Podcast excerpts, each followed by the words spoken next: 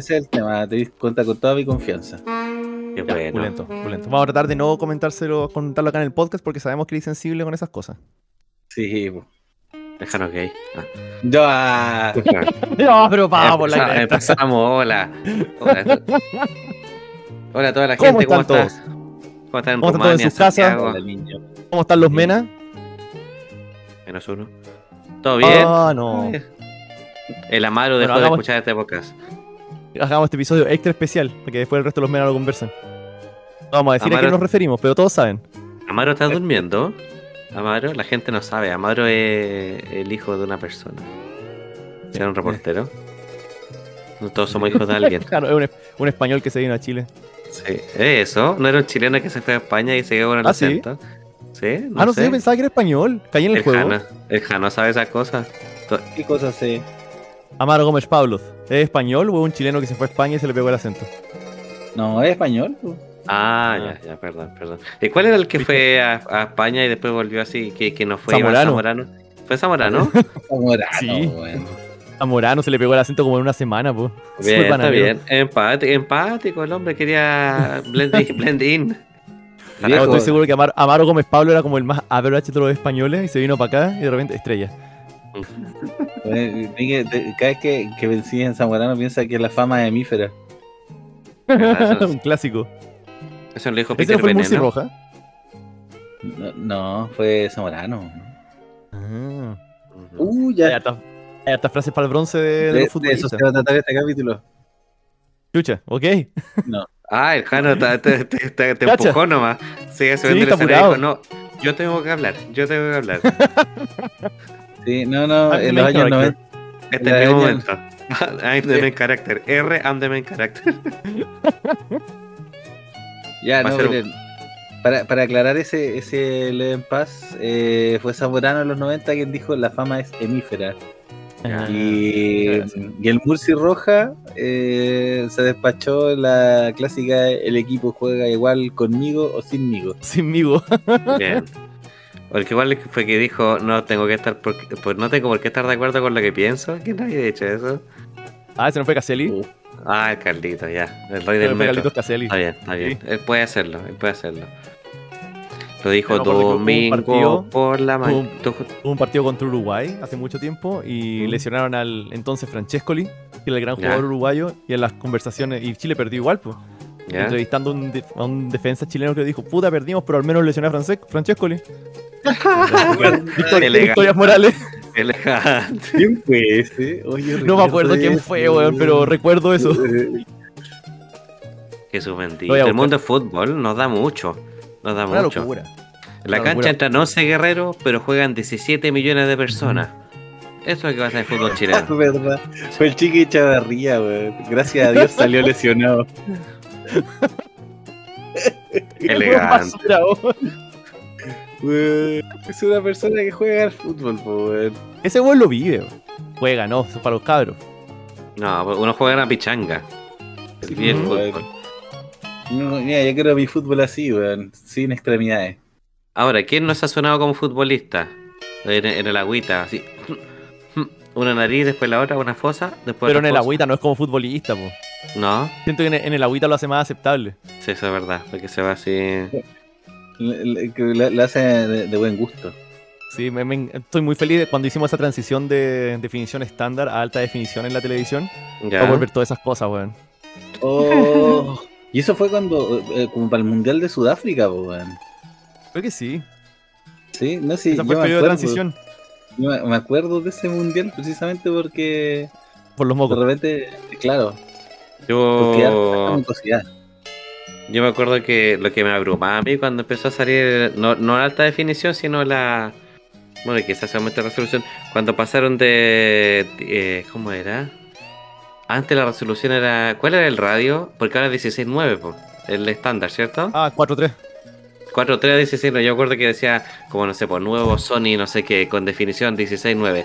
Me acuerdo que salía una tipa haciendo como argolla en la Olimpiada, y de repente se salían los pillar boxes y mostraban así como hacia la izquierda, hacia la derecha, como que se abría la imagen. Y yo en mi tele estándar yo decía, me estoy perdiendo caleta cuestiones, decía yo, decía, ¿Cuántos programas estarán pasando cosas a la izquierda y la derecha que yo no estoy viendo sin saber que esa cuestión es como que en ese tiempo no había ningún programa que filmaban en 16.9, pues, ¿cachai? Habían, habían arcos argumentales completos pasando a los lados. no, ahí me abrumaba, ¿eh? Igual que la gente me acuerdo cuando salió el 4K y se volvió loca comprando teles 4K sabiendo que en Chile no existe la señal 4K todavía, no... Ah, pero que es re fácil. Eh, la gente siempre va a comprar lo más nuevo. ¿Te acordás cuando salieron las teles 3D? Ah, de veras, sí, hasta el... esa que gimmick esa cuestión. Yo odié ir a ver, yo fui al me cargué cuando me obligaban a ir a ver el cine. Eh, los, estrenos normalmente son en 3D acá en Chile, cuando estuvo muy la moda, entonces tenía que ir a ver una película en 3D y es súper incómodo, sobre todo si usas el lente. Y la tecnología no está ahí, ¿cachai? No, y aparte, algunos son post 3D, ¿cachai? Entonces no, no es nada, como que vi capas distintas. Me acuerdo que vi eh, de hecho, creo que fue linterna verde. Mira, fue como doble bodrio. Ah, excelente. Putas, a mí me gustó linterna verde, weón. ¿Qué le encontré? Te tenía, pero. Entretenía. Es como ponerlo en televisión, me tratáis me tratáis planchando la ropa, no sé. Porque no, no, para pagar. No sé, qué esperaba la gente, tal como puta, no encontré tan mala. Chucha, sé que estaba pensando en otro verde. Estaba pensando en Green Hornet. ah. Es igual es buena, weón. Esa la disfruté y linterna verde también la disfruté. A mí me entretuvo Linterna Verde, pero no la encuentro de ninguna manera una buena película. Ah, no, para nada, no es una buena película. ¿Pero de qué entretenía? Una hora y media de Ryan Reynolds pasándolo bien. Ahora, eh. lo, que me pareció un giro inesperado es que al final se volvió malo el personaje que tiene cara de diablo que se llama Sinestro. Y se volvió malo al final. Pues yo dije, oh. Yo no hubiese visto eso. Oh, no, no, lo vi venir. Pero ese plot twist no pasa en los cómics también. Y es igual de estúpido que empezó como malo y después hicieron un retcon de que era una linterna verde y se volvió malo, pero. Ah, ya. Por eso es que el personaje fue diseñado como siniestro, un poco con cara de diablo, ¿cachai? De la linterna amarilla. Después dijeron ya era de la linterna verde y se corrompió y liberó a Parallax y todo lo que quiera. Pero no funciona ahora retroactivamente, pues. No podías diseñar un mono así y esperar que la gente te crea que era bueno. Ahora, ¿Se habrá sorprendido a alguien? ¿Habrá hecho una persona que hizo un gasp profundo en el cine? No, no hay siniestro que sea buena gente. Exacto, no hay diablo. Y la raza, su raza es toda de diablo. A diablo. ¿Cómo se llaman? No me acuerdo. Pero en Star Wars también hay una raza que son más diablos todavía porque tienen cacho. El siniestro no tiene cacho, estos son rojos con cacho. A ver, lo voy a buscar. Voy a poner David Alien Race Star Wars. Tenemos que hablar de diablo porque se día de bruja. ¿Esos los diablos son los de... ¿Los Darth Maul de eso? De Baroniano, no, esos son. De la. Ay, ¿cómo se llama esto? Esos son de Datomir, Darth Maul Race. Los hijos de Datomir. Ah. Eh, que el capítulo de hoy día ha sido como buscar cosas en internet. Son Sabrak. Lo que pasa es que esos son, son como los los hermanos de, la, de las Night Sisters. Bueno, hay que hacer. Vamos a hacer un capítulo de Star Wars, tranquilo. Sí, vamos a hacer un capítulo de Star Wars. Ya vamos, vamos, a hacer un capítulo de Star Wars eventualmente, pero no hoy día. Sí, tranquilo. Para los fans que están preocupados, sí. que están llamando. Sí, para la. Vamos a pedir los derechos, vamos a hablar con George Lucas, nos va a dejar usar todas las imágenes originales. No está ni ahí. sí, ya, ya vendió los derechos. Vamos, a hablar con eh, ¿quién es el presidente de Disney, Will Eisner. ¿No era Bob Iger? Bob Iger, Will Eisner, otro buen puede ser un animador, creo. Sí. Will Eisner, eh, eh, escritor de cómic, de Contrato con Dios y de la. El cómic que te gustaba a ti, eh, de Espíritu. de los premios Eisner se llaman, no. Sí. Eh, pero, miren, chiquillo, les quería conversar de algo que no tiene absolutamente nada que ver con lo que hemos estado hablando hasta ahora. Ya, buen, buen. Buen... Sí, ah. súper buen gancho, excelente. Pero es que en algún momento había que hacerlo y la conversación nunca se acercó a lo que quería. Ah. el otro día estaba viendo un video muy interesante en YouTube y siento que sería entretenido conversarlo con usted. Y va a ser medio serio. ¿ah? No, mm. una, no es tanto, no todo está allá acá, no todo está allá. Podemos ridiculizarlo, alguien se tira un pedo entre medio, pero, pero esto es serio. ¿Ustedes son familiares con las relaciones parasociales? Yo sí, porque en la reunión de pauta que tuvimos el jueves, tú me hiciste un acercamiento a esto y yo me leí el paper de. Mm, me leí dos papers de eso. El original de Orton y Wall de 1956 y uno que se llama Revisitando a Orton y Wall, explorando la experiencia de los telespectadores en las interacciones parasociales. ¿Leíste el paper y el paper del paper? El paper del paper, exacto. Eso. Así que estoy informado, quiero nutrir esta conversación. Okay, claro, no sé si Margaret te mandó el email del jueves que tuvimos reunión de pauta. No sé viejo, si. Viejo, a mí no me llegó nada, me están cortando varios ¿eh? Ya, ya, perdón. Pasa por recursos humanos.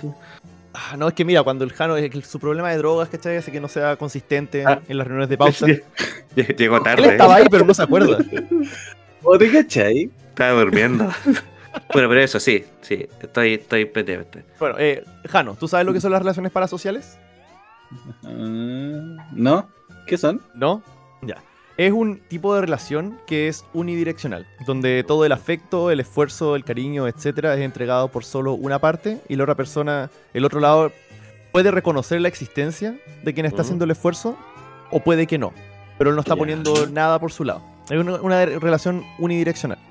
¿Y por qué quería hablar de eso? Es porque ahora está pasando mucho más y está más popularizado. ¿cachai? Al final de cuentas, cuando piensas en, en streamers, por ejemplo, eso es claramente una relación parasocial.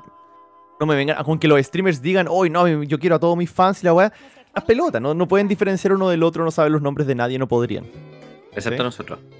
Excepto nosotros, por supuesto. Nosotros queremos a nuestra gente porque sabemos el nombre de cada uno de los memes que Exacto, sí. Y, me parece un tema interesante porque no sé si conocen mm. gente que esté metido en eso, porque algo que esto potencia mucho es la soledad. Mm. Personalmente siento que es un problema súper serio que está pasando y que se está acentuando últimamente. Porque mm. de cierto modo lo que hacen estas relaciones parasociales es que nos aíslan como individuos y luego nos agrupan, pero no para comunicarnos entre nosotros. Imagínense un chat de, de Twitch. Todos están hablando en el chat de Twitch, ¿cierto? pero la mayoría no está hablando entre ellos. Le están tirando mensajes al streamer. Y de repente va a elegir uno y va a responder. ¿Cierto? Entonces toda esta gente está junta, pero al mismo tiempo está sola. Qué triste, man. Y es súper triste. Y estaba eh, leyendo un escrito del autor, y voy a destruir su nombre, G. The Board, mm. que él escribió La soledad del espectáculo. Anda, la ya. Al final, lo que él proponía era que em, a medida que una sociedad avanzaba, y él, él, estaba escrito sobre los escritos de otro autor, que también tengo el nombre escrito por acá, de David Risman. Mm. A medida que la sociedad avanzaba y tenía más gente, eh, cómo se generaba el valor de cada persona era distinto. Cuando es menos gente, el valor es intrínseco, es lo que tú traes a la sociedad, lo que tú puedes crear. A medida que hay más gente, y no sé si estoy de acuerdo con que sea por más gente, siento que puede ser por el nivel económico, etc. El valor pasa a ser extrínseco y es lo que tú puedes obtener. Entonces tiene esta relación bien curiosa entre gente que está tratando de obtener más cosas y dejan de ser ellos y eres simplemente la agrupación de las cosas que tienes, ¿cierto? Y por el otro lado tienes estos generadores de contenido. A fin de cuentas a nadie tampoco les importa ello. Porque un streamer, no sé, o piensa en Pokimane o Puta Ninja, etc. La figura que presentan en el stream de seguro no es la persona que son el día a día. Es una imagen, ellos están vendiendo un mm. producto, están vendiendo un espectáculo. Entonces, por de cierto modo, ellos también están súper solos. Porque poca gente sabe quiénes son ellos de verdad. Entonces quería conversar de eso porque quiero saber si es que tienen experiencias con cosas así, qué opinan al respecto. Me estoy yendo en una bola que no debería irme. Em, y por otro lado, porque yo personalmente, por ejemplo, eh, en un punto de mi vida yo podría haber caído en un hoyo de conejo, ¿cachai? Donde, donde te convencen de weas que son falsas, pues, Como todo esto de, no sé, pues estos grupos misóginos, ¿cachai? Que todos culpan a las mujeres, etcétera. Es fácil ver como cabros eh, vulnerables en cierto punto de su vida que necesitan pertenecer a cualquier grupo, empiezan a creer en estas relaciones como si fueran de verdad y le creen a estas personas que están mm. escuchando como si se estuvieran preocupando de ellos directamente.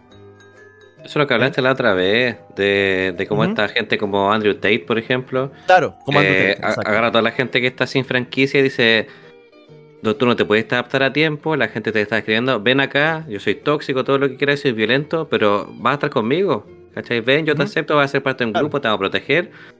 Y se están haciendo nichos, como estos suerte de biombos sociales donde la gente se siente protegida, se siente empoderada de su discurso, está con una cámara de eco y al mismo tiempo es violenta, por eso se están...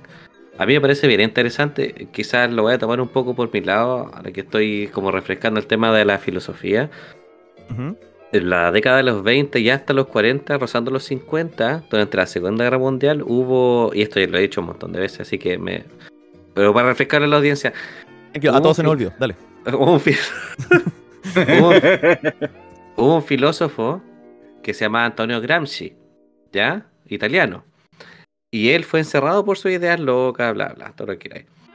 La cosa es que durante el gobierno de Mussolini, él presentó, él tenía, tenía presente una teoría acerca de eh, los monstruos que aparecen durante épocas sin identidad, durante transiciones de época. ¿Cachai? Por ejemplo, terminó la Segunda Guerra Mundial, Europa y América estaban sin una identidad clara, ¿ya? Y ¿Qué pasó con eso? La gente no tenía franquicias, empezó a perder su identidad y se empezaron a, a, caecer a la sombra de los movimientos más fuertes que había en ese tiempo. ¿Y cuál fue el movimiento más fuerte que se presentó? El Partido Nacional Socialista. ¿Cierto? La Triple Alianza. Ah, no, pues espera, eso es de la primera. Ya bueno, los aliados contra los. aliados contra los. ¿Cómo se llaman los otros que eran aliados? ¿El eje? Los, el eje contra la alianza. Entonces, se empezó a formar esto, ¿cachai? O eras de uno o eras de otro. Y cuando se terminó eso, la Segunda Guerra Mundial, empezó a surgir la guerra ideológica eh, basada en la Guerra Fría, a través de guerras próxito, y también se creó en esto. Y ahora hay otro fenómeno. Se está acabando el, como el reinado ideológico de los hombres en el occidente y de estas culturas tóxicas, ¿cierto? Pero al mismo tiempo todavía estamos como en una banda elástica, ¿cachai? Se está reposicionando, estamos en nada. Entonces necesitamos desesperadamente identidad y como la sociedad es un ser vivo, un ser biológico, ¿cachai? Que nace, crece, se desarrolla, se reproduce, aún no muere. Entonces estamos viendo cómo se están creando estos monstruos. ¿Y cuáles son los monstruos? Por ejemplo, en el 56, estas dos personas que es, deja ver los nombres que los tengo acá en el paper, que es Wall y Orton. Wally. Empezaron a presentar esta premisa de que sin duda había una relación parasocial con las celebridades. Este era el, el, origen, ¿cierto? Con las celebridades. Entonces, estamos viviendo en esa etapa de transición ahora, donde las relaciones parasociales son esenciales, ¿cachai? Son esenciales porque yo no puedo conocer a la cantidad de gente que conocería si tuviera, no tuviera, o sea, quizás en mi caso no soy el mejor ejemplo, porque soy la persona menos activa en redes sociales en este sentido. Pero sin duda sigo personas en redes sociales, ¿cachai? Un par, quizás cinco. Pero no me siento identificado con ellos porque tengo una vida social sana fuera. Es el tema. Cuando te refieres a seguir gente en redes sociales, ¿te refieres a celebridades? ¿O gente con la que te comunicas a través de redes sociales nomás? Mm, no, y por eso es parasocial, porque yo no me comunico con ellos directamente, es de una ida. Yo consumo lo que ellos me están ofreciendo y yo creo que fue una vez nomás que yo sigo un pintor español que se llama Antonio García Villarán y que él una vez está haciendo un streaming y yo estaba en una reunión en La Pega y le puse, oh Antonio, estoy aburrido en una reunión, gracias por el video. Y le puse, oye, Pablo me dice que ya en Chile está aburrido en una reunión, de nada, Pablo, por entretenerte. Y eso ha sido toda la interacción que he tenido con él. Y ni siquiera... y la sin pie. Claro, le pasé unos Twitch dólares. No, y eso fue todo, pero evidentemente para social. O sea, él me entrega todo, yo no le entrego nada y aún así admiro su trabajo. Pero eh, con responsabilidad afectiva. O sea, si a él le pasa algo, aunque me entristezca, no va a ser como si le pasara algo familiar a un amigo. Mm. Bueno, él, escucha este podcast y le acaba de romper el corazón. hola Antonio, ¿cómo estás? Síganme. el Toño. Sí, es sí. Sí, y a mí también lo que no había pensado hasta que estuve leyendo el trabajo de este tipo es que es fácil entender cómo la gente que está que consume estas relaciones parasociales, ¿cierto? Que, por ejemplo, OnlyFans o todo, todo, todo por qué se potencia tanto OnlyFans es porque te permite como generar esta relación con la persona que está generando las cosas, ¿cierto? Tú piensas que es más directo. Más el erotismo, eh, más, o sea, le, sumas el erotismo que puede haber. Pero, pero es que si es por eso, Pornhub es suficiente. OnlyFans lo que agrega es que tú le estás pasando algo directo para pedirle cosas a alguien y esa persona quizás haga lo que tú le estás pidiendo. Y de cierto modo hay mucha gente que paga por estos servicios. Y a todo esto no estoy en contra de estos servicios por ningún motivo. Siento que está bien y more power to you. Eh, pero gente cree que tiene hasta como que genera una relación con esto. Yo conocemos, yo personalmente conozco gente que si un streamer o una streamer o alguien que hace OnlyFans, etcétera, le responde un mensaje a estas personas así como, oh Dios mío, es que me conocen, soy especial. Cuando en realidad no es así, eres uno de tantos mensajes que recibió. Y otra cosa interesante que mencionaban es que no necesariamente este tipo de interacciones generan gente eh, en soledad, gente sola, solitaria, sino que gente solitaria viene a esto y esto después genera un círculo vicioso donde los aísla aún más. De eso no estoy tan seguro, no tengo números para apoyarlo, no he hecho ningún estudio al respecto, pero siento el, el gut feeling de que no es necesariamente así, quizás como que mantiene a la gente sola más sola y agarra a la gente que estaba en el borde de esto, que ya tenía problemas sociales y los empuja hacia, una, hacia un aislamiento más grave. Mm. Que técnicamente es parte de la clientela, pues les conviene. Sí, pues, les conviene generar esa soledad. Yo creo que esto se acrecentó eh, exponencialmente durante la pandemia, porque fueron dos años donde necesitábamos eso. Sobre todo las personas que ya tenían. y hay una, que hay una generación que buena parte de sus relaciones son parasociales. Sí, sin duda. esos niños que estaban metiéndose recién en internet y naturalmente donde la, durante la pandemia encerrados empezaron a ver un montón de streamers y creadores de contenido, etc. Eso cubrió muchas de sus necesidades sociales. Entonces ahora igual da un poco de miedo pensar que ahora estas personas, su único conocimiento de cómo vivir en sociedad es a través de esto. Y ahora tienen que volver a una sociedad normal, entre comillas normal no sé si tienen las herramientas para hacerlo. Es que, ¿sabéis qué? Yo no sé si tenga que ver con eso, pero recuerdo que una vez veía una charla TED de una tipa que hablaba de que, así como de cómo había cambiado el mundo con Tinder y todas estas redes sociales, así como eh, para buscar encuentros casuales. Y decía que para ella en un momento fue, era mucho más fácil tener sexo con una persona que tomarse un café, pues, ¿cachai?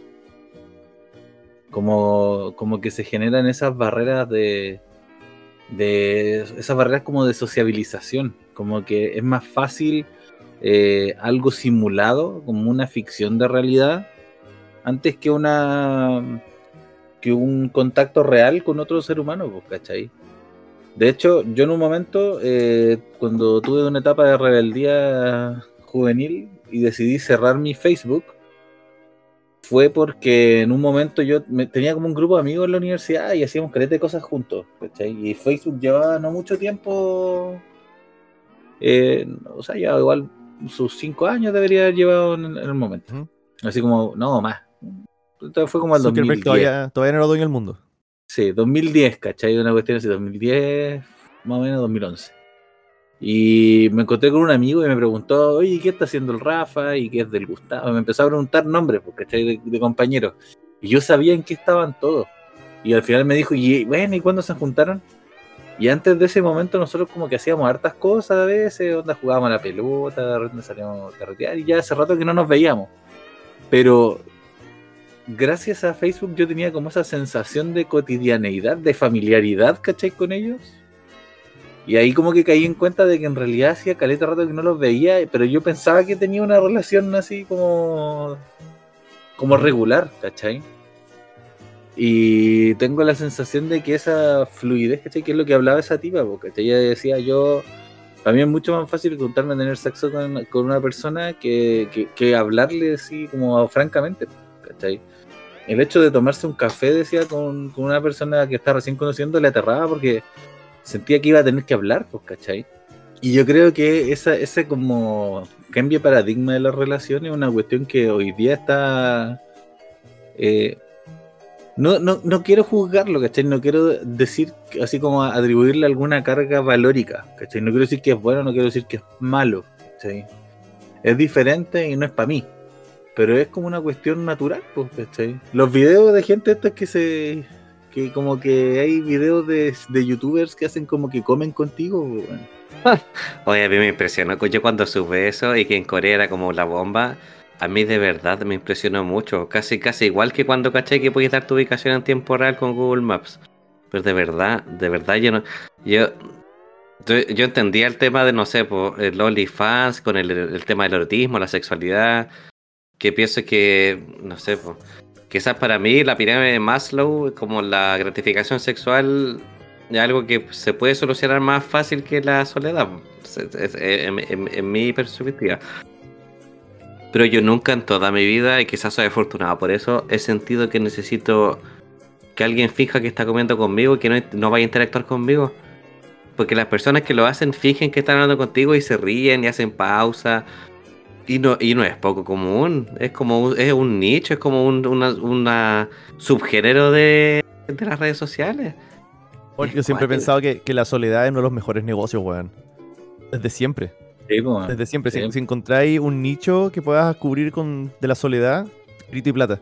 Como esos lugares en, en Japón que puedes ir a que alguien te, te acurruque un rato. Oye, Japón es muy triste eso. Un Japón donde arrienda familia. La Navidad y esas cosas. Que Japón arrienda familia que te dicen como. eso. Sí, hay un servicio de arrienda de familia así que puede ser como, no sé, solo esposa, esposa y, hermanos, esposa y hijos, y como que una semana antes te pasan un papel y te pasan con su historia y todo, cosas que tú ves ahí, finjáis conversaciones y todo. Y viene con regalos. Una familia una familia, ahora ¿Se podría hacer en otra, en otra sociedad no tan disciplinada como Japón? No lo sé. te, te así, te arrendáis y llega así como. Llega bueno, ella es la esposa, eh, él es el hijo y él es un enano clérigo de nivel 12. Qué bueno. Vamos a poder ir a mirar Tirit por fin. claro. Sí. Se está, está colocando el pavo en la mesa, iniciativa. Aquí llega la señora. Yo por abrazar a mi hijo, un uno, lo mato. Mi papá viene a tomar once hoy día, así que pon la mejor cara. Viene con mi hermana también. Y mi cuñado. Así que vaya, va a salir a comprar y voy a poner la mejor cara. Y no quiero show hoy día. Si sé que tenéis partido, pero no. Lo siento. Hoy día, por favor. Hoy día, una vez, compórtate como alguien normal. Una vez a la semana. Y le estáis diciendo eso, estáis diciéndole eso y, te tocó un miembro de la familia que es un NPC. Cacha. Son, para mí son todos NPC. Ajá. esos, esos, videos también, weón, los NPC. Oh. Ah, a mí me encantaron. Por lo, surreal que era, me, me siento al respecto. No sé cómo me siento al respecto, weón. Es que llegamos a ese momento, ¿cachai? Llegamos donde ya estamos viendo comerciales Eso me lo imagino en un, un holograma en el Eurocentro. Y que la gente se reúne a verlo. Sí, de verdad. O sea, ya llegamos a ese punto donde como que el Cyberpunk ya... lo único que nos detiene a Cyberpunk es como la, la tecnología. ¿Cachai? Y ni eso, porque estamos muy cerca, quizás la estética es lo que nos falta. Pero de verdad, o sea, que esa cuestión de los NPC que les va súper bien. Tienen hasta premios. Le dan mucho. ¿Tienen premio? Sí, tienen premios. Eso no está en el espíritu de los NPC. Pues que van y tienen que recibir el premio como NPC. ¿Pero qué te hace garante de ese premio? No sé, que, que, que no te sacáis del personaje. El más NPC de los NPCs. Claro, el verdadero NPC no se pararía a recibir el premio. Oye, ¿sé que me quedé, pensando en el tema del negocio de la soledad? Que que le estaba contando al pavo antes de que llegara y que el, el viernes llevamos con la Paula y una sobrina a Fantasilandia. Mi sobrina tiene 15, plena adolescencia.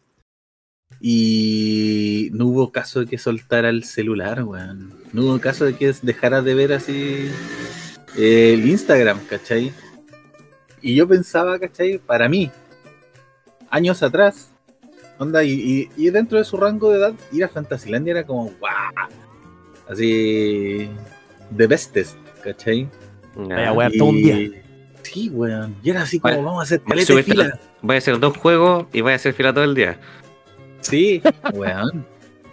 Ocurre eso. De hecho, hicimos fila como dos horas para subirnos una weá muy fome. O sea, era entretenido, pero era como corto, ¿cachai? No, no, no se justificaba la cantidad de gente con, con la entretención. ¿Cachai? Entretenido pero, corto, ese es mi perfil de Tinder. Eso, soy Fantasilandia. ¿Cómo soy en la cama? Como Fantasilandia. Vaya a esperar caleta, va a durar dos minutos y te va a aburrir.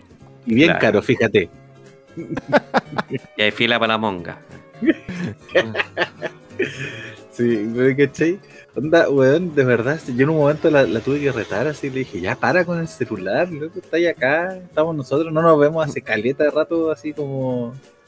Hace rato que no teníamos como una interacción como, como entre nosotros nomás, ¿cachai? Entre la Pauli, ella y yo. Y no saltaba la weá y y al final fue tanto que le dije, la próxima vez que te invitemos a salir, deja el teléfono en la casa. Eso se llama nomofobia. ¿Qué? Eso se llama nomofobia, como el miedo a no... ¿Nomofobia? Sí. Ya, ¿Qué escuchaste?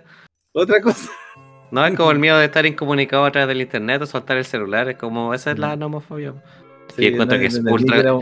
Pero yo no encuentro que sea exclusivo de los adolescentes. Yo conozco un mm. montón de adultos que están pegadísimos al celular todo el día. Y no estoy diciendo que no haya momentos de distensión o de ocio que los podáis usar como ir al baño o entre pantallas de carga o mientras estáis en el paradero o haciendo la hora. Pero de verdad, no sé, a mí me, me empelota, pero de verdad, y no puedo decir nada porque ya me han dicho que soy como un viejo amargado que no tiene redes sociales. la, cuestión es que si invitáis a gente a carretear, invitáis a gente a tu casa, salís a caminar, vaya a comer algo, y la persona con que estáis está todo el rato metido en el celular y tú le decís, disculpa, y dices, ay, ya, espera, espera, espera, así como, como si no pudiera esperar el mensaje, y si puede esperar, vivimos milenios sin comunicarnos inmediatamente. Y ahora y ahora se vuelve una prioridad, no, no, no es así. Pero, pero, espérate, ¿sabes qué? Esa, esa, excusa de vivimos milenios así tampoco es buena, porque también vivimos cientos de años sin penicilina. Solo porque lo usamos por mucho tiempo no significa que sea buena idea. Ya, pero que es una, una reducción Es una reducción al absurdo, pues, Una cosa es medicina y la otra cosa es comunicación inmediata, que está bien, pero si necesitáis algo, responder a una emergencia, llama. ¿Cachai? Porque estoy, pero... no puedes sustituir el ocio o la satisfacción inmediata por una interacción a mediano o largo plazo, ¿cachai? No, eso es insultante para el tercero. Sí, que igual lo entiendo, pero también mala tuya porque arrendaste ese servicio y si decía el papel que la persona era adicta o sea, el celular, bueno, de ahí te reclamado antes. En mi caso es distinto porque, bueno, como, como ustedes... ¿Era eso o un enano clérigo nivel 12? Nosotros, nosotros nacimos en una generación que empezó a desarrollarse con el celular. ¿Cachai? Por ejemplo, yo sé que ninguno de ustedes, eh, o sea, yo estaba con ustedes durante horas y, y la interacción así como de repente estáis viendo el celu, así como para decir, mira un meme, jaja, y lo dejáis de lado y seguimos tirando la talla, ¿cachai? pero eso, pero pero he estado con gente que simplemente no me pesca. ¿Cachai? Y yo me pongo a hacer otras cosas y siguen, y siguen, y siguen, no sé. Me imagino que esa gente ni siquiera sabía que estaba ahí, de repente hablaste, ¡ah, tu madre! Claro. Ahí está la cuenta. claro. Estas son 25 lucas, nos vemos la próxima Navidad. Por eso yo no, no creo que sea exclusivo de la adolescencia. Sí, he visto muchos adultos y adultos de todos rangos de edades que son ¿Y por qué adictivo? ¿Cachai? Incluso los juegos están diseñados para que, no sé, pues juega dos minutos y en 20 minutos más vuelve y el huevo de dragón que pusiste va a ser un ultra dragón, ¿cachai? Y tú dices, uh, buena. Y eso tiene un nombre, esas recompensas sí tienen un nombre. Es un modelo de diseño de videojuegos que tiene un nombre, que lo debería investigar, pero me da lata. La gente en la casa investiguelo. Va a entrar en, la prueba. Lo otro, dando una arista a lo que dijo el Ale, en el segundo paper que reacciona al primero de 1956 tiene dos cosas que me parecen bien interesantes. Una, que nos presenta una. Una, ¿cómo se llama? Un cuadro de interacciones sanas. ¿Cachai? ¿Cuán, ¿Cuán sano es tu interacción con esa persona que no sabe de ti? ¿Cachai? Por ejemplo, me emociono cuando menciona esto. O cuánto creo yo que esa persona sabe de mí y hay un, nivel de porcentaje y todo. Lo voy a mandar, lo voy a mandar al, grupo. Y lo otro es que se supone que es un proceso trifásico, lo que puede pertenecer a tres, eh, tres escalones. El primer escalón es eh, una relación eh, parasocial con un famoso, con Taylor Swift, con, no sé, pues, con el pintor que sigo yo, la pandilla con escabeche. la pandilla en escabeche, con Antonio Banderas, lo que queráis. La segunda, la segunda fase es la relación con un ser ficticio interpretado por una persona de verdad. ¿Cachai? La relación que yo genero con Harry Potter interpretado por Daniel Radcliffe. Yo no admiro a Daniel Radcliffe, sino a Harry Potter. Y la última interacción, la tercera, es la relación que yo genero con un ser de ficción. Completamente. ¿Cachai? Batman, una tortuga ninja, o esponja, lo que sea, ¿cachai? Eso. Un enano clérigo nivel 12. Un enano clérigo nivel 12. Y esa relación jamás va a ser recíproca. Nunca, nunca. Porque la otra dos sí podría hacerlo, ¿cachai? Pero la tercera no. Entonces. Pero, pero, ¿qué pasa con Make a Wish Foundation cuando llega Batman a ver cambiar el, el hospital?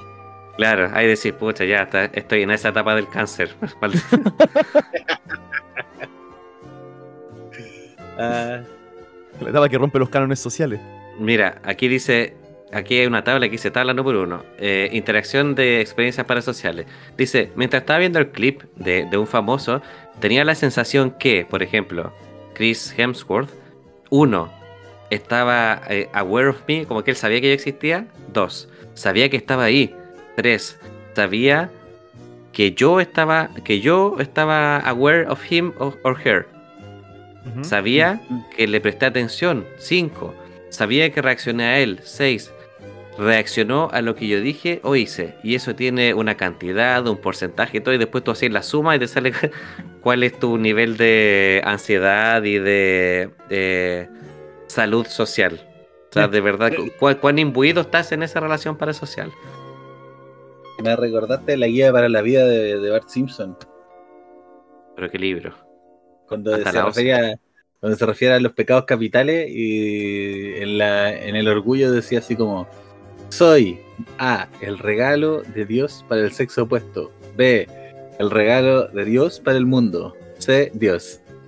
Ah. Yo sería A porque soy muy humilde. A mí, me recordó sonaba como un cuestionario que saldría en una Cosmopolitan.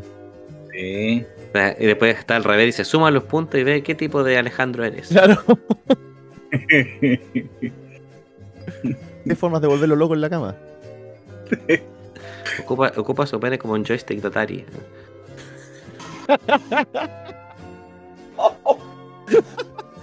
ah, el especial de Zangief.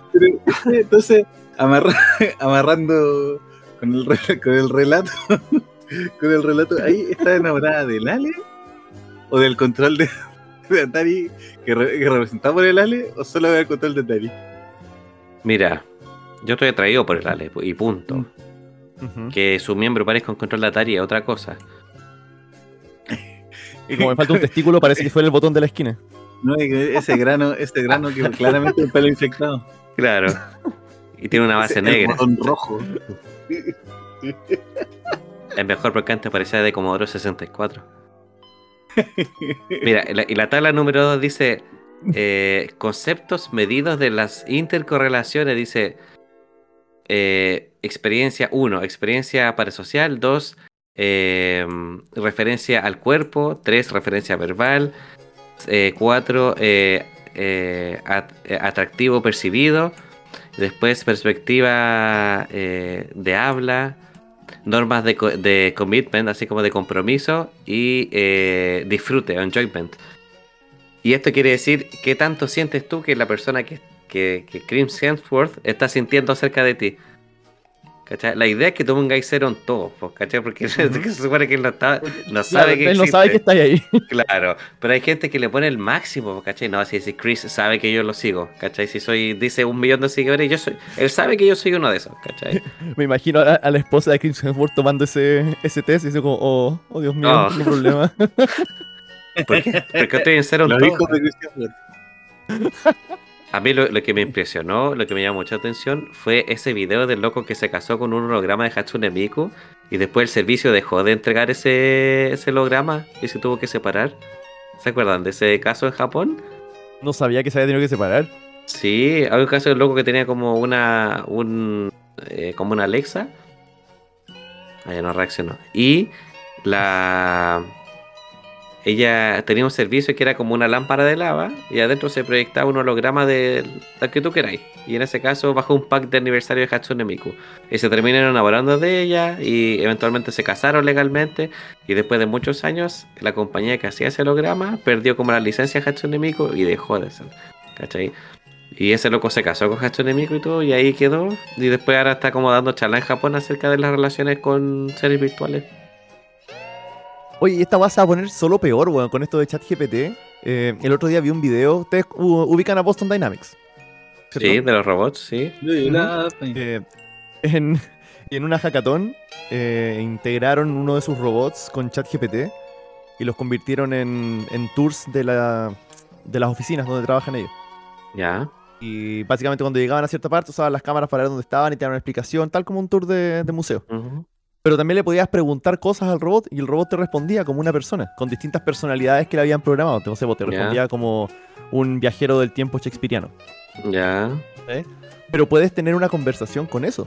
Entonces, ahora que tienes un motor que te puede generar estas conversaciones que suenan realistas en tiempo real, solo, siento que solo va a aislar más a la gente porque ahora de verdad podrías tener una relación con una Hatsune Miku y cada uno tiene una relación distinta, pero todo es generado por un computador. Siento Va a llegar un punto en que esto. En- porque los, los V-streamers ya existen, ¿cierto? Sí. Pero ahora van a ser de verdad virtuales. No, va a ser una Bueno. persona que se pone un filtro va a parecer una niña anime. Yo sé que yo creo que de los tres siento que el, al Paolo lo veo en el futuro teniendo un robot eh, conectado a ChatGPT para conversar. Yo, Sí, yo veo la mecánica de poder distinto. Yo veo un robot teniendo un Paolo ahí. Sí, No. diría, Te divirtió mi interacción. Sí, Oh, cállate, humano, que lata, humano. Déjame que voy a grabar mi podcast. Tres robots. Pandilla en aceite.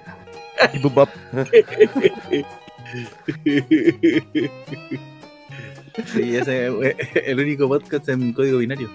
Claro, pipu, pipu. 0 0 0 1 0 1 1 0 Os- Chula. No, yo feliz con un Ocho, robot. igual, igual, igual de. X D D D D D. Virgulilla, virgulilla.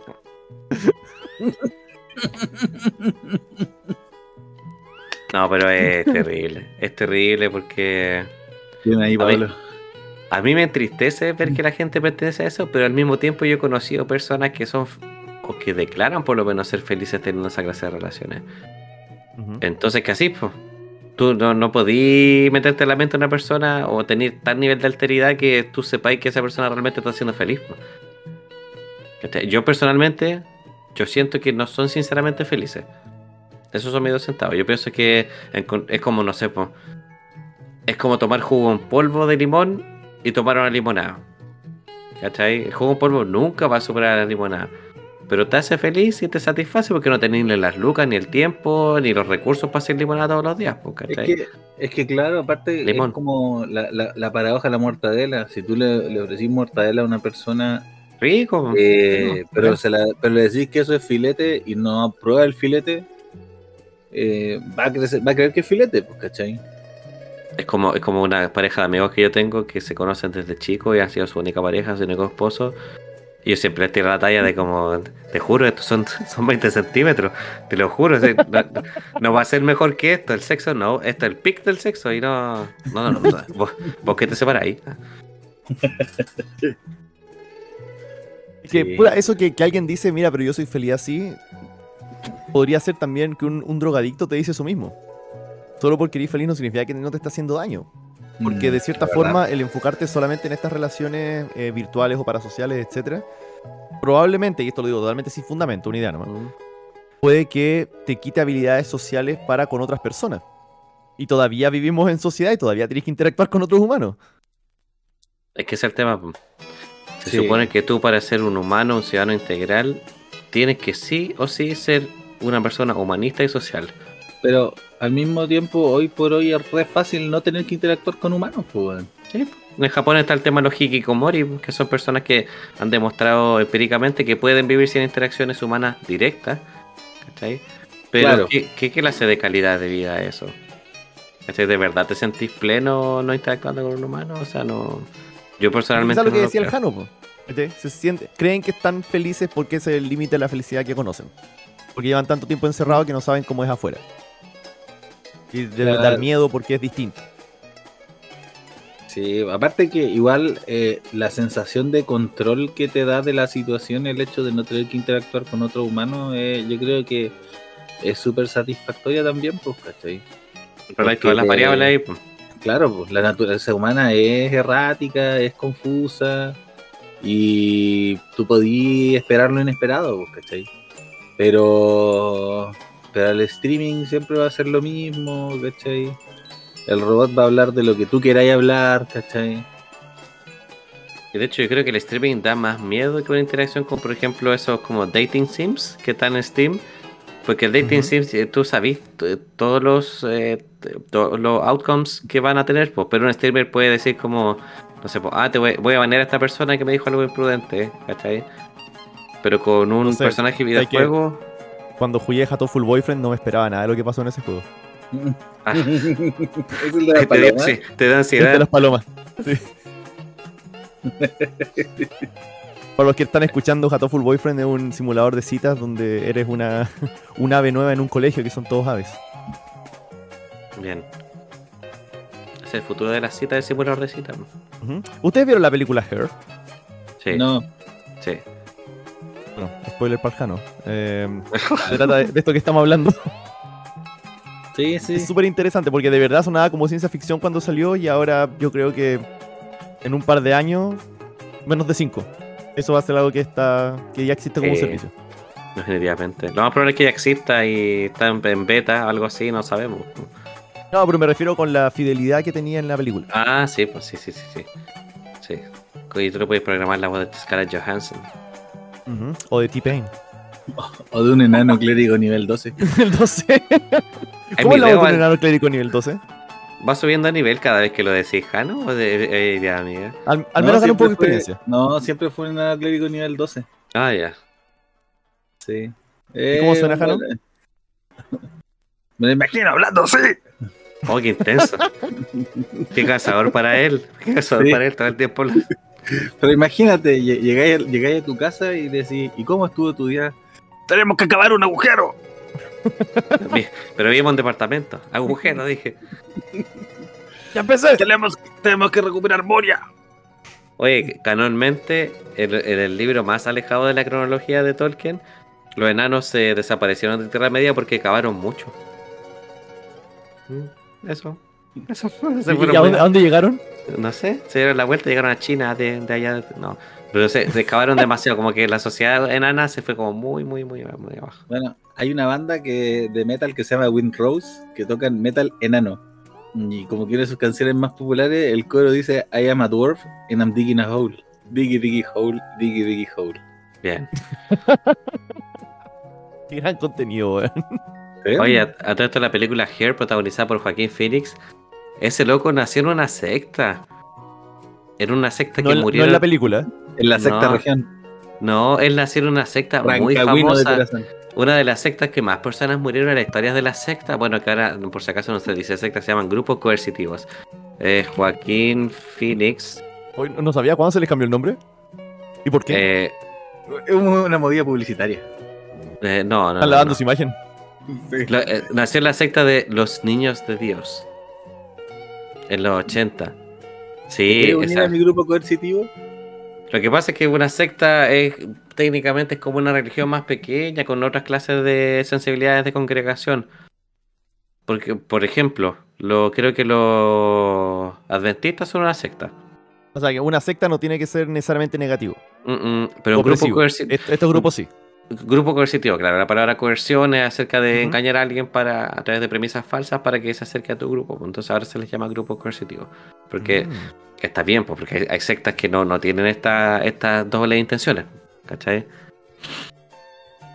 Pero Joaquín Phoenix nació en una de esas sectas. Por eso está loco. No me sorprende, su hermano se Eh, llamaba vivimos. O sea, a River, ah, de veras, pues, a River Phoenix. River Phoenix.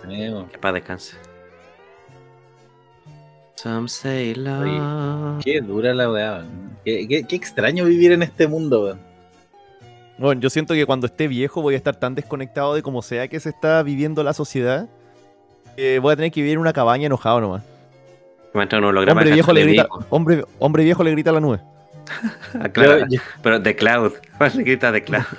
Claro. claro, le, le grita a la nube. Modernizamos ese Y chiste. Alejandro gritándole a un servidor. Yo, al compartimos esa Pablo- imagen muy, muy seguido en la pega.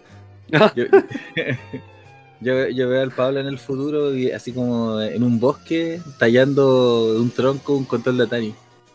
Sí. Y le pongo la tumba al Alejandro. Lo pongo en la tumba al Alejandro. Y le digo algún día. Algún día descubriré cómo revivirte, Alejandro. Estoy acá, aún te escucho. Y mientras tanto le Oye. sigues poniendo piezas a esa, a esa estatua de madera que hiciste de mí. Oye, eh, pero uniéndonos a, esta, a esta parasociedad, weón, Ajá. si ustedes pudieran tener un robot con, con la inteligencia y con la personalidad. claro, no, pero no el aspecto, con el aspecto Ah, del robot. La inteligencia y personalidad de alguien. ¿A quién le pondrían? Me- Me imagino que está diciendo un famoso o algo así. O sea, yo partiría con el sea. Paolo. Yo también partiría con el Ale. Y después lo partiría. Yo pensé que decía, yo también partiría con el Paolo. Claro, la egocéntrico. Yo sería yo porque soy el pic de una relación. después, después sus robots se fugan. Sí, pues. Se tienen gay robot sex. Hoy no sé. Pero claro, cuando decimos la personalidad de Ken nos referimos a su personalidad pública, ¿cierto? Porque como les decía adelante, eso es un espectáculo, ¿no? Mm. Claro, no es como Neruda de, este robot va y le empieza a pegar, no, pues. Claro. que, que Neruda ganador del Nobel. Si cometí el error de ser mujer y programar a alguien como Neruda, sí, pues ahí te llegaron unos buenos charchazos poéticos. Charchazos poéticos. y te llega, te llega el robot Neruda con unos pantalones y un cinturón de cuero y dices, pero si no es necesario. Mira, es parte de, es necesario. y después te susurra y dice, confieso que he vivido. Me gustas cuando callas, bofetada robot. Ay, Jano, ¿viste? Por eso perdemos audiencia. Por eso perdemos audiencia, Jano. Yo no sé quién, que de verdad que sea un, famoso chistoso o muy inteligente, cosa de que sea interesante, pero es que de verdad. No sé, yo siento que tendría que ser un balance, porque si, siento que si es alguien muy inteligente, se va a poner monotónico. Siento que tiene que ser un, como no sé, si estamos viendo el rombo de stats, prefiero un rombo bien balanceado que algo que se va mucho por una esquina. ¿Qué? No mucha agilidad.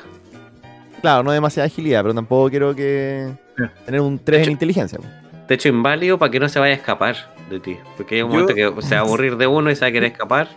Chao, pierna. Yo creo que eh, yo tendría que ser uno que tuviera como buena constitución. Ya, una sabiduría. Estáis describiendo un enano clérigo nivel 12, ¿eh, Jaro? Sí, pero un robot. Porque tendría, ahí, ahí podríamos entender finalmente por qué estamos excavando. Yo creo que elegiría como un famoso intelectual, pero que me pueda responder preguntas de manera elocuente, más allá de vomitar mi información como, ¿cachai? Eso, porque de personalidad en realidad no, sentiría que se fuera sincera una relación así, aunque me encantaría. ¿eh? Pero imagínate, Paolo, tu robot de Philip K. Dick. ¿Ya? El robot del, quizá de Isaac Asimov, porque Philip K. Dick no tenía muchos robots en sus cuentos. No, pero es... es el robot de sus cuentos. Sí, pues. Te voy a decir, se va a mirar las manos y dice, malgasté mi vida. Y se queda callado. ¿Pero le decís por eh, Android de oveja eléctrica, por eso? No, pero por en realidad por el hecho de poder conversar con Philip K. Dick.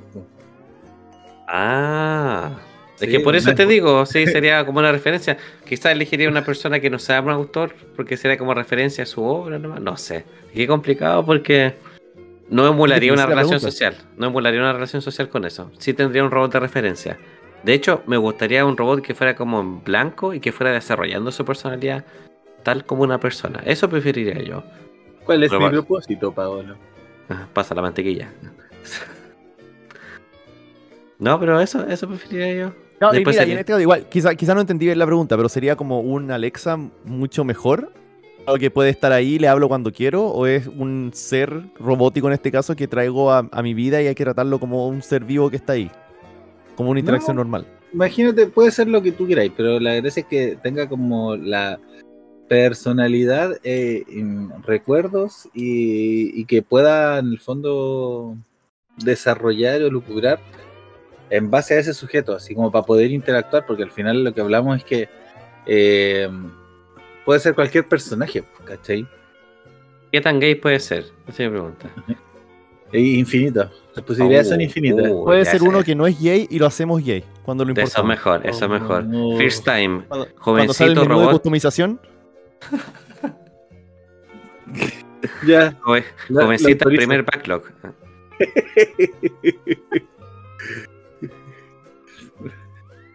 Oil no, face. oye, pero es que este, este robot le, le, rompieron el sello. ¿Los sellos? Así venía. no, pero si la garantía dice que no se le podía. ¿Pablo le rompiste el sello al robot? El sello de Dios. Voy a comprar robots al Eurocentro. Con el le rompimos los sellos de Dios y no nos dimos ni cuenta. Y cuando llegamos al cielo, San Pedro va a decir: Hey, ¿qué pasó acá? Vieja, esta cuestión venía así. Cabro, cabro, ¿para qué, vinieron, weón? Si saben. Vinieron a ser ridículo. Ahora voy a tener que hacer show, voy a tener que parar la fila, llamar al mouse, que lo baje. Ya estamos atrasados, weón. a toda esa gente de Israel que están matando, que va a ir al cielo, obviamente, que están en lo correcto. Entonces, ¿o no, chiquillos? Jamás voy a dejar que suban los otros, jamás. Hay una premisa bien importante en la película de David y New, Blade Runner 2049, donde hacemos una seguidilla de. Chiquillos, ¿me están escuchando? Sí. Jamás dejaría de escucharte. Hacemos en la primera película de Blade Runner, un humano se enamora de un robot, genera una relación donde se dice que ya el transhumanismo ya reina, ya no importa que tú seas un humano y un robot, porque al final decían que las memorias y las experiencias son lo que hacen un humano y no su composición, ¿cachai? Porque los androides eran biológicos en ese tiempo. Vamos al 2049, avanzamos un poco, unos 20 años, nos damos cuenta que el protagonista que es K es un androide que está enamorado de un holograma. La premisa se repite, pero avanza al siguiente paso porque Claro, la sensibilidad antigua era que los androides, es decir, para, que se den cuenta, la sensibilidad antigua en los 80, los 70, cuando se escribió este libreto, era que un androide era imposible emular una persona. Y ahora sí, pues está dentro de una posibilidad, entonces pasamos al siguiente paso. Un holograma no puede ser un reemplazo para una persona, pero un robot sí puede tomar el lugar de una persona. Entonces lo que esto nos está intentando decir esta narrativa de relaciones lineales que importa realmente se importa si tú eres feliz en ese. Porque lo que nos intenta entregar la película es que Joy, el holograma que estaba ahí, estaba programada para amar a Kay. Pero está mal, ese que haya sido programada está mal, ¿cachai? Ese amor no es merecedero, no es tan importante como un amor construido orgánicamente. Entonces, nos presenta ese dilema al final. O sea, de verdad, ¿cómo juzgamos una relación? Qué tan artificial y qué tan orgánica tiene que ser, y qué tan importantes son los generadores de esas relaciones. Lo, otro que también es súper difícil generar cualquier tipo de, alineamiento, de entender o generar un, juicio sobre esto, porque lo hacemos bajo las perspectivas que tenemos actualmente, o el mundo que entendemos nosotros. Nosotros cómo crecimos con cómo son las relaciones, cómo vimos las relaciones de nuestros papás, de nuestros amigos, que fueron creadas en un entorno mucho menos tecnológico, más directo y quizás por eso mismo nos sentimos alienados por cómo la gente se está relacionando ahora. Por eso tenemos estas reacciones de boomer cuando alguien está usando el teléfono. Solo porque nos molesta y nos parece ajeno y, foráneo, no significa que esté mal, significa que es algo que no estamos acostumbrados nomás. Entonces puede que las, eh, relaciones futuras sean meramente virtuales y tú simplemente no te buscas otra pareja humana, te buscas una pareja perfecta para ti que tú diseñaste. Ahora, no sé si eso es bueno o malo, pero quizás en el contexto, un contexto futuro sea lo correcto. Porque quizás hay un punto en que la sociedad se vuelve tan, tan eh, aislada, ¿cierto? Cada persona se vuelve tan aislada que simplemente se vuelve imposible romper esa barrera. Quizás las relaciones parasociales, las primeras iteraciones de relaciones parasociales eran con personajes ficticios de novelas, por ejemplo. ¿Cachai? Como, ah, te enamoraste de, no sé, un personaje Jane Austen, ¿cachai? De orgullo, por ejemplo, del señor Darcy. Que ay, qué ridículo y todo, ya, pues extrapolemos eso unos, unos siglos adelante y ahora en lugar de eso un personaje de videojuego, un holograma, ¿cachai? Un, personaje de un cómic, lo que sea. Y la extrapolación es igual de ridícula bajo estándares tradicionales, pero no sigue siendo menos real. depende de la responsabilidad afectiva que tengáis con ese personaje o contigo mismo. Es que en todo caso, eh, yo creo que no, no es como comparable porque hoy por hoy la, la vida y la sociedad como funciona da pie para que tú puedas hacer esas cosas en serio. Tú podés tener una relación parasocial, ¿cachai? Antiguamente no, ¿cachai? O sea, podías añorar un personaje, ya le escribir cartas como mucho, ¿cachai? Pero hoy día tú podés vivir tu vida alrededor de eso, ¿cachai? Te podés casar con un holograma de Hatsune Miku. Yo creo que quizás lo, lo, quizás lo que estaría de acuerdo de eso es que ahora se puede legitimar o legalizar esas relaciones pero creo que siempre han sido igual de serias.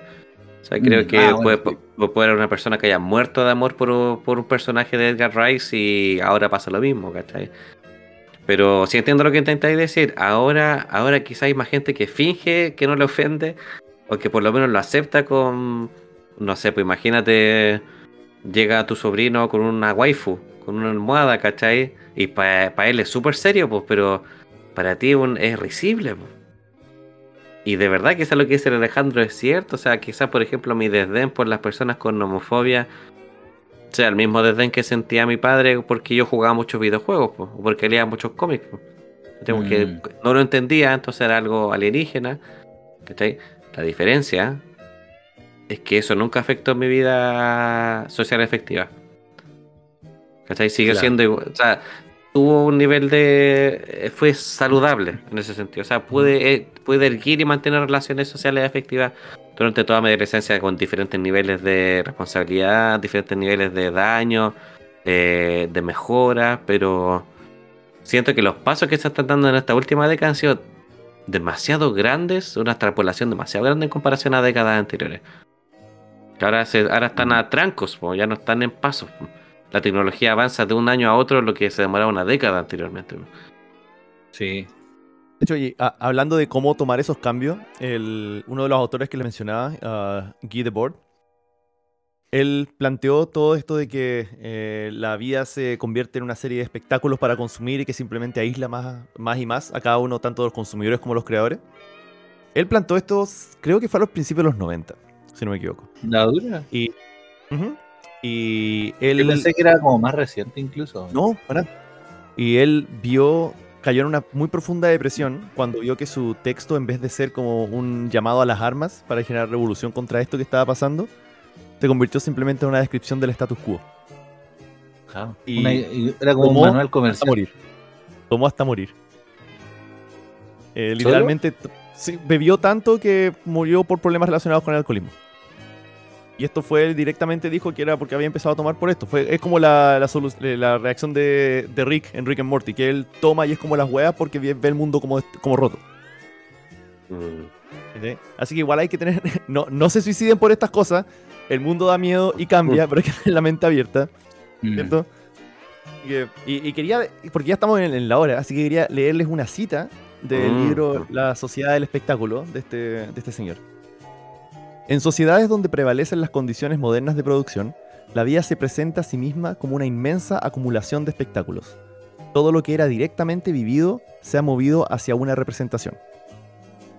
Uy. Es que lo encontré súper interesante, ¿cierto? Porque elimina el, el, experimentar cosas de primera fuente y todo se convierte simplemente en consumir la imagen que fue generada por otro creador de estas imágenes y tu vida es simplemente la agrupación de estos espectáculos que has agrupado y no hay nada intrínsecamente tuyo ahí. Qué fuerte. Mm. Sobre todo porque lo puedes llevar en el bolsillo ahora. En cualquier lugar. En cualquier lugar y eso es adictivo. Sí. A mí, a mí igual, igual como que me, me sorprende. Ahora, yo no es como que sea completamente inocente también, pues también me paso metiendo el teléfono. De hecho, yo creo que uno de los feeds más entretenidos del, de tener el teléfono en la mano siempre es que podía averiguar cosas todo el tiempo, ¿cachai? Y lo hemos hecho caleta durante el durante la, grabación, porque es como onda datos y vamos a celebrar datos, ¿cachai? Mm. Es que esta es la, la, gran diferencia nominal entre información y conocimiento. Nosotros tenemos toda la información del mundo, pero el conocimiento de información tocada por una persona. Y eso solamente lo puede dar un profesional de la educación u o una, una, suerte de profesional secundario o de socialización secundaria, pero eso se pierde, Ahora tú necesitáis datos, necesitáis conocimiento. Y hay un superávit de datos y hay un déficit de conocimiento. Las personas no se olvidan del humanismo que existe la información y eso no, nos hace daño porque la información fría no nos sirve, Tenéis que depurarla, tenéis que entenderla. Como una vez me acuerdo que el Jano me contó cuando estábamos en Ñuñoa tomando un, humedeciendo el gasnate, me contó de unos colegas de ellos que estaban discutiendo en, la facultad de Derecho, lo que sea, y me dijo, que estaban discutiendo, dijo, yo leí estos libros, y el otro dijo, yo los leí, pero los entendí. Ah, Entonces eso te da cuenta de que al final tragar información, tragar información no te sirve, pues. necesitáis sí o sí pasar por una persona. Y eso me parece que quizás se está perdiendo. Sigan escuchando la pandilla del coche. Nosotros sí los queremos a cada uno de ustedes. Es, lo, es, lo, mismo, por eso, por ejemplo, hoy por ahí está tan cotizada eh, las habilidades blandas. Onda, la humanización en un mundo cada vez menos humano. Nos hemos olvidado de cómo ser personas. Hemos estado, hemos estado mirando más hacia el lado ¿No será que en el fondo todo lo que queremos ser es un enano clérigo de nivel 12? bien, bien ahí, Jano. Lo dejo ahí, lo dejo ahí. Yo justo, justo en clase ahora estoy pasando a la unidad de la globalización y para pasar eso necesito pasar las cuatro revoluciones industriales. ¿cachai? Se supone que cada revolución industrial está firmada por una, un avance tecnológico que cambió profundamente la sociedad. La primera fue la máquina a vapor, ¿cierto? La automatización. La segunda fue la línea de ensamblaje y el modelo T, que ahí fue donde nos no hicieron el daño de que tú sirves solamente si aportas económicamente a la sociedad. La tercera fue el Internet, en los años 70. Y la cuarta revolución industrial, la que estamos viendo nosotros en estos momentos, se trata de lo ciberfísico y el superávit de información. Y eso está cambiando profundamente al mundo porque es la única revolución industrial que no se generó en un país. Las primeras tres, una se generó en Inglaterra, las otras dos en Estados Unidos, y esta se generó orgánicamente en todo el mundo. La aldea global. La aldea global, entonces, ¿no estamos haciendo daño con eso o no? ¿Cachai? Me hace bien conversar con una persona en Suiza inmediatamente, ¿cachai? Y recuperar esa información, o sería más valioso, ¿cachai? Tendría más valor yo recuperar esa información, yo ir a una biblioteca, que me lo explique una persona, entonces ahí, ahora ahí tenés que ver la ciencia contra la humanidad, ¿no? Sí, el Ale quiero abrir una caja de, de gusanos con esto. Lo siento, no quería, no quería bajonear los cabros. Yo me quería ir a dormir. La gente se quería reír. Ahí, lo tienen. Querían reírse. Rápido, rápido, alguien, alguien tiene un pedo. Are you not entertained? Pero vale, después tú, tú vas a editar este capítulo y poner unos sonidos al final. Sí, por sonido de locos. Sonidos caricatura de los 70. Van a sonar unos, unos inodoros, ¿sabes? Unos pedos. Uno, uno, de esos gorritos con hélice que suene. Uno... Búscate, búscate los sonidos de los tres chiflados. Eso, sí. Ah, pero ya, ya estamos en la hora. Eh, gracias, chiquillos, por, eh, por, aceptar conversar de estas cosas. Eh, gracias a todos los que están escuchando que llegaron hasta acá. Así que este fue un episodio un poquito más serio que de costumbre, pero puta, de repente hay que conversar de temas importantes. no todo no está, jaja. No, no, todo jaja. no, está bien, está bien. Y, si también es bueno poder. Está bien. Si te sentís solo y, y quería hablar con alguien, acá estamos. No, no, no hables con Chris Hemsworth, él no te va a pescar. No, no sabe que está. Ya tiene hijo ya. Sí. Oye, una vez mi mamá, mi mamá pensó que estaba hablando como con una con un influencer, que era como un empresario italiano. Y me acuerdo que me dijo así como, hoy y me contestó y la cuestión y yo no miré, eh, fue por Instagram, miré y dije, no mamá, esta es la página de como de fans de esta persona. Mm. Pero para ella fue real mientras duró. Qué bello. No, se lo dije en realidad para que no fuera a confiar en este gallo para prestarle plata. ay, ay, la tía. Oye, que, tengamos que hablar una hora y algo para que haga ese sonido. Creo que el tema del Alejandro era ese. Acabo de aprender que hay un soundboard en Discord, no tenía idea. A ver. Sí. Mira, pero. ¿Cómo saca el sonido? No les recomiendo oh. seguir usándolo porque salen súper bajos. Ya lo he probado. Ah, ya, pero con eso, dejemos, hasta acá por hoy día. gracias a todos los que escucharon, gracias chiquillos por la conversación. Siempre un placer. Ojalá lo estén pasando bien en sus casas. Síganos en todas las redes sociales porque nosotros nos preocupamos de ustedes como individuos. Sí, nosotros ¿Ah? sí. Y, si queréis tener una conversación significativa, insisto, acá estamos. Sí, por supuesto. Nosotros sentimos cada vez que alguien nos deja de escuchar. Sí. Porque de verdad no nos escucha tanta gente, entonces se nota. Así que amor pandillero para todos y todos y todes y todis. Para, todos. Besitos para todos. Cuídense mucho. Chao, chao.